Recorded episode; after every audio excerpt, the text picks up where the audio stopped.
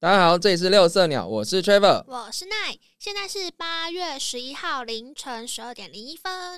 OK，现在是夏天，炎炎夏日之下，我们就是来讲一下热伤害。就是每当夏日的时候，一定会上新闻。可是不知道为什么大家还是很容易忽略，然后那些憾事或者是不好的事情就一再重复发生。但今年应该比较好一点，因为以前没有疫情，大家可能会去什么路跑啊，还是户外运动比较多。现在大家都嗯被关在家里，可能哎、相可是你想想，如果变成说哦，我还是要去运动，然后戴口罩运动，哦，或是什么的，我觉得对，我觉得好像不会比较好哎、但我觉得说明大部分人就直接哦算了，那我等疫情结束之后再运动然后在。变肥嘛。对，不过还是要再就是跟大家再提醒一下一些热伤害的注意事项啊。那我们今天讲的嗯资料内容啊，大多是来自于国民健康署。如果听完有兴趣的话，也可以去搜寻，多多利用。好，那首先我们来讲一下，呃，大家应该都知道，我们人类是属于恒温动物。嗯，那我们的正常体温会在三十六到三十七度多之间，会是一个稳定的，不会像呃可能乌龟这种比较冷血动物飘来飘去的。那我主要是依靠我们脑干中有一个恒温的中枢来维持我们的温度的恒定。嗯，那刚刚提到的那些冷血动物啊，它们可能就需要呃特别去照阳呃照阳光去晒太阳，来去控调控它们的体温。像你们家就有养乌龟啊，对，养一堆。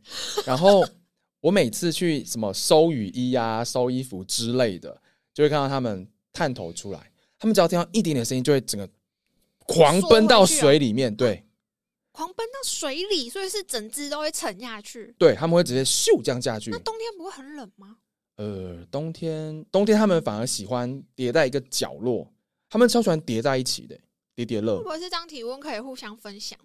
我没有研究，但是应该有可能是这样子。哦，因为像我是养鸟嘛，鸟的话，它虽然温度也是蛮恒定的，可是它跟狗狗一样，它没有什么汗腺。所以像狗狗热的时候，不是会张开一直吐嘴巴喘？吐舌头对，对对，鸟的话也是一直张开嘴巴哈气。怎么没有印象有这个画面？因为我都让我的鸟处在一个很舒适的范围里面呢、可是因为刚好我们最近我们家就是有鸟，我不知道什么品种，就是在那边筑巢，偶尔都会偷偷看它一下，好像也没有特别发现它有这样一直哈气的感觉哎、。那你就是没有去看那个你的直播是不是对没有那个？潮的直播，那个小粽子就是舌音，它喘的跟什么一样，我就觉得说哦，外面真的好热。哦，他们就是也一样，就是透过吐气的方式来调节自己的体温。那另外就是它的会是那种血流灌流比较多的地方嘛，也会变得很热。如果那时候我去摸它的嘴巴的时候，就觉得哦，那他应该想把它耍开吧？因为你把它的一个排热的地方给可是我手冰冰的、啊，哦，很爽。有可能会觉得很开心。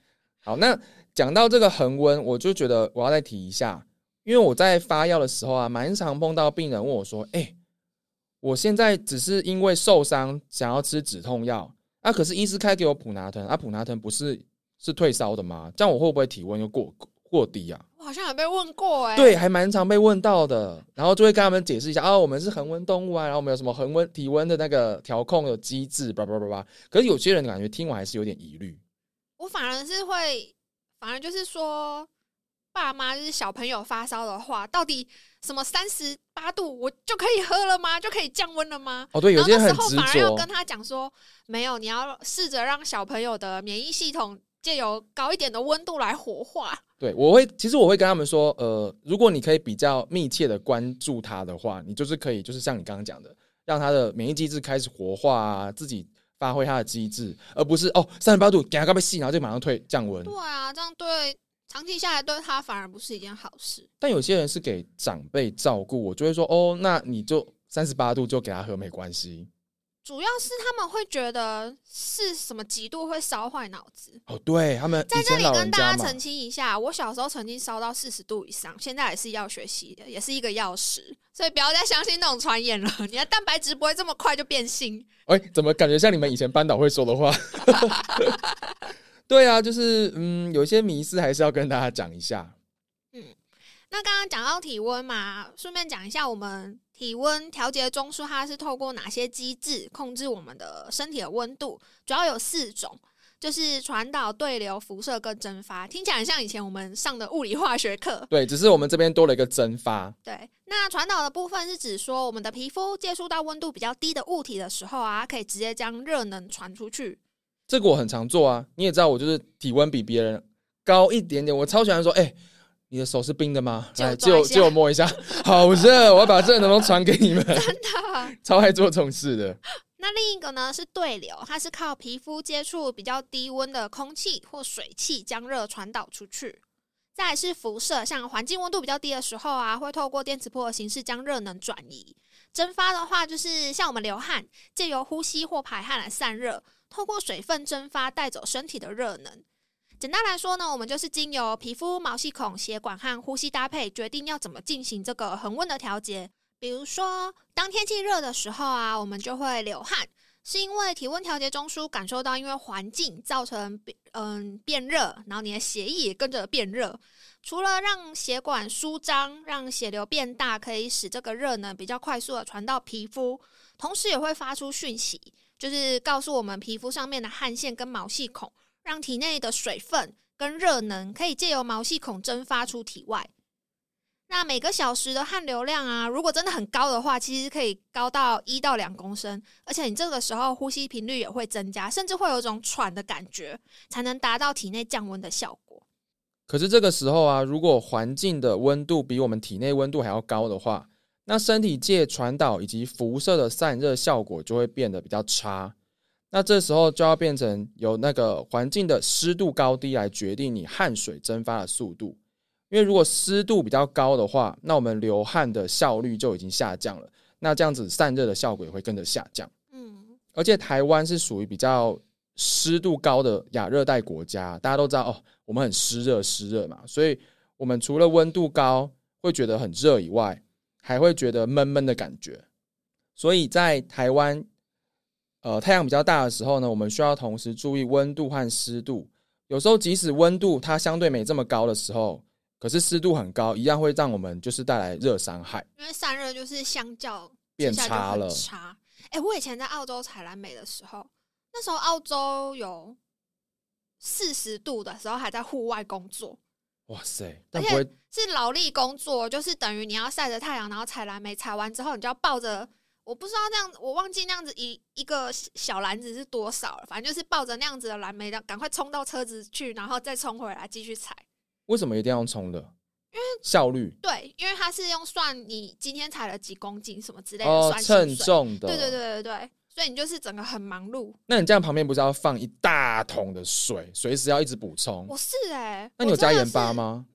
没有哎、这样你不会电解质失衡哦。好像不会啊。哦我自己我自己感觉起来是没有啦，因为那时候我还我有拍照，就是整件衣服真的全部都是湿的。可是应该同样的温度，你用回想的方式，它在那时候在四十度，也许你台湾三十八度、三十九度，你就觉得比那边没有，台湾三十二度就已经很痛苦了，因为我那个是农场嘛，所以嗯它算是比较空旷。因为蓝莓我采的是比较矮的，哈就是灌木的那种，可能大概就是膝盖这么高，所以其实还是有风，哦，对，它就是干燥。虽然风很热，可是很干，所以你汗马上就流出来。就是很热的时候，你汗马上就可以流出来，然后流出来，风一吹，然后就是会觉得凉凉的。哎、这样子其实我也可以体会，因为我之前去美国的时候，去之前大家就跟我说，哎呀，美国比较干燥，到时候就算你去到那边温度蛮高的，可是一定相较之下比台湾舒爽。真的去的时候觉得哦，真的有差哎、真的、啊，像我前几天不就才刚中暑吗？等一下，这边我一定要强调，我那时候听到你讲中暑的时候，我一直说你顶多是热衰竭吧，不是中暑吧？可是大部分就是要刮，要请人家刮痧，都是说，哎、我中暑了，你帮我刮痧。哦，对啊，这口语化的话，的确你要跟别人讲，不然说人家你跟人家说，哎、我热衰竭，他说啊，你怎么了听起？来会吓死，好可怕哦是明明就是中暑，以分类来说是比较严重的。对啊，等一下我们后面会再讲。嗯，接着我们要知道热伤害到底是怎么来的呢？像我们刚刚说的啊，你身体热产能过多或是散热不足，就有可能造成热伤害。像产热过多，有可能是因为激烈的运动，或者是有疾病，比如说甲状腺亢进啊，还是你服用什么会增加代谢的药品，像是安非他命。因因为安非他命、摇头丸这种中枢性兴奋的毒品，只要过量就容易出现血压升高、心跳加快，甚至体温上升。当体温上升超过三十九度的时候，致死几率就很高。嗯有时候你在新闻其实是看得到的。对，嗯，那另外一个是散热不足，就像我们刚刚讲台湾，像台湾的话，环境湿度比较高，使人体自然散热机制失效。因为有些人会想说，诶，那是不是我只要开冷气或是开除湿机，就是让空气维持干燥，然后温度下降就好了？这有可能也会造成热伤害，尤其是你今天如果是在这个比较高温的环境下，你突然到冷气房里面，那个温差其实反而会比较容易产生热伤害。因为你的血管会收缩，对，就血管收缩起来，你身体的热还没有完全散出去，你的血管就先收缩了，就是你已经先丧失那个散热机能。对，马上就丧失散热机能，让身体有点被欺骗的感觉，就哦，已经不需要就是再继续散热扩张它的血管，所以你就是比较容易有热伤害，因为那些热都蓄积在你的体内了。对啊，那不论是在哪种环境啊，主要是如果你喝水喝不够，就比较容易造成散热不够。因为像我们刚刚讲的，有些大部分的都是透过汗水蒸发，然后带出热量嘛。所以像在冷气房里面，我们都会常讲，一天至少要喝两公升的水。那、如果你是跑外务，甚至会在大太阳底下工作的话，你可能要喝到三公升以上，才能促进身体排汗啊、排尿。而且要注意，你不可以等到口渴的时候才喝水。因为有时候，如果你这时候散热机能已经有点损失、损伤吗？应该讲这样讲吗？嗯，其实你觉得口渴的时候，已经有点比较晚了。对啊，因为是大脑发现体内缺水，你才会产生口渴的感觉。嗯，所以，如果因为口渴一下大量喝水，那种水其实它不太会补充进身体里面，反而就是直接变成尿液排出体外，身体也没办法吸收。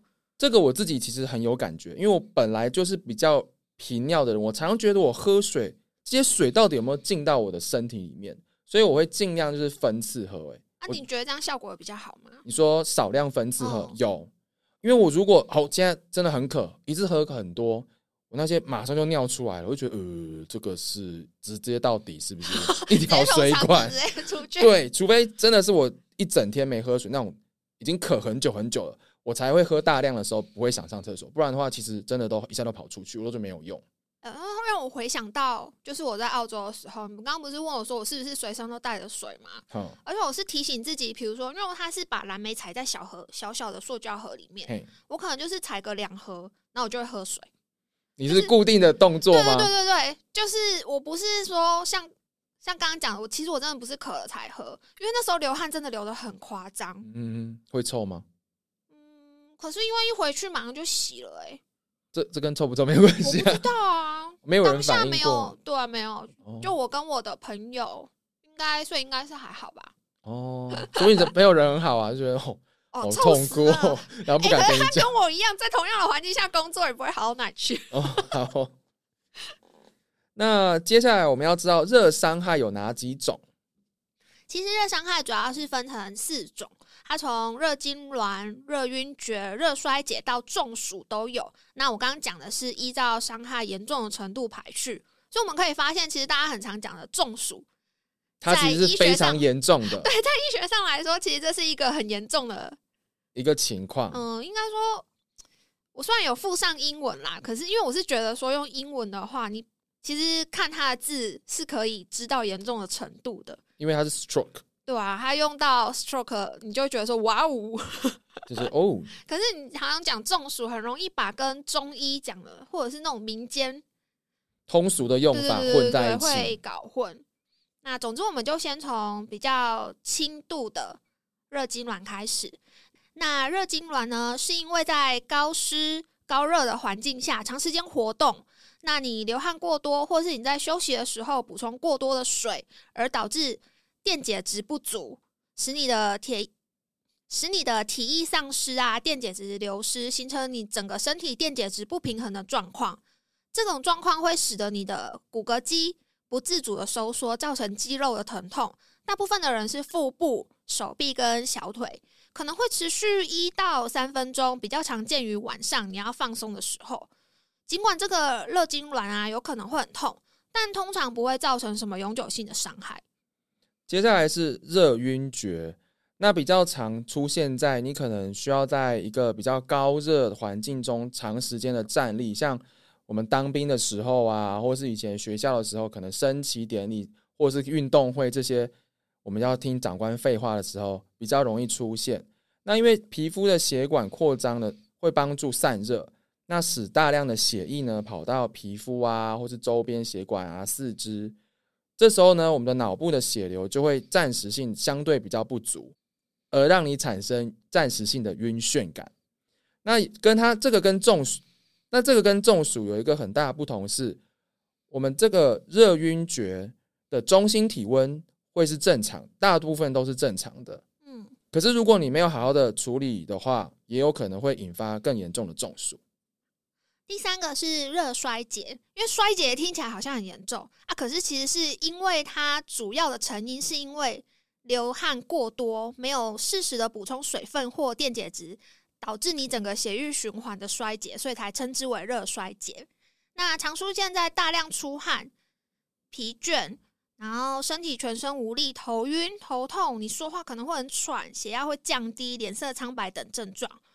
患者的中就是我们刚刚讲的中心体温，它可能会上升，可是很少达到四十度，就是过热的状况。严重的时候也是有可能会失去知觉，变成中暑。接下来就是最严重、最严重的就是中暑。这边讲的是医学上的讲的是中暑哦，不是我们平常讲的中暑。那它是所有热伤害当中最严重的。那通常也有可能是在热衰竭的时候。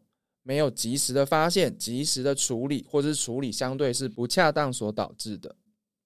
如果你是老人家、小朋友，或是一些慢性疾病的患者，这些对于环境气温啊、湿度的变化适应力比较差的人，你可能也会相对比较容易有中暑的情形。或者是说高温高热环境中工作的人，例如国军啊，还是一些农夫、运动员、劳工等等，都有可能哦。这两种类型的中暑，其实都是因为体温调节中枢的功能失常而没办法正常的散热。患者此时比较容易出现意识不清，而且体温超过四十度以上，最后造成中枢神经异常。如果不赶快处理的话，其实可能会引发休克啊、心衰竭、心跳停止、多重器官衰竭、横纹肌溶解等等很致命的并发症，甚至是死亡。不要小看中暑啊，因为中暑患者的死亡几率高达三成到八成诶。哎，这真的超级高的耶！对啊，我以前都没有想过，那就是偶尔会看到，比如说，嗯，农夫或者是怎么怎么样怎么样，因为热衰竭然后死亡，那我就想说，哎，怎么会发生这种事？以前比较常出现的应该是像我前面说的路跑的事件吧，很多人那时候风日路跑啊，然后没有好好的喝水之类的。我有印象的都是农夫，也不知道为什么。哦，真的。对啊，那我就觉得说种田好像真的是一件很容易中暑的事情，高风险的职业。虽然我在澳洲的时候是还好，但台湾真的太湿了，我的汗就是汗都流不出来，就很容易中。就前面说到，你的排热的散热的功能可能就是比较下降了。这也就是为什么我在台湾就是动不动就中暑，动不动就要叫人帮我刮痧。我刚刚以为你要说，这就是为什么我都不出门。哎，也是啦，可是我都是在我房间里面中暑的。为什么？因为我睡觉，如果我午睡的时候，我睡下去之前忘记开冷气，或是我觉得那个时候温度还好，可睡一睡，环境的温度升高，因为太阳就是西晒的话，我那边就会变热，我不会被热醒。你的我的身体就是默默承受这一切，然后我起床的时候就开始哦，头好痛，好晕哦，有点想吐。你真的是天选之人呢，什么这样的状况都在你身上，就很废啊！我就想说，奇怪，我的大脑到底在干嘛？好，那我们就要以奈的身体来当一个借镜，所以大家好好认识热伤害。那下一周呢，我们再来跟大家讲要怎么处置啊、预防等等的资讯。嗯，那今天就先说在这边。那我们有自己的 Instagram 跟 Facebook，上面会有一些我们的图文资讯。那有兴趣也可以追踪订阅哦。或者是有什么想听的主题，想跟我们说的话，也可以顺便告诉我们。我是 Trevor，我是奈，现在是八月十一号凌晨十二点三十七分。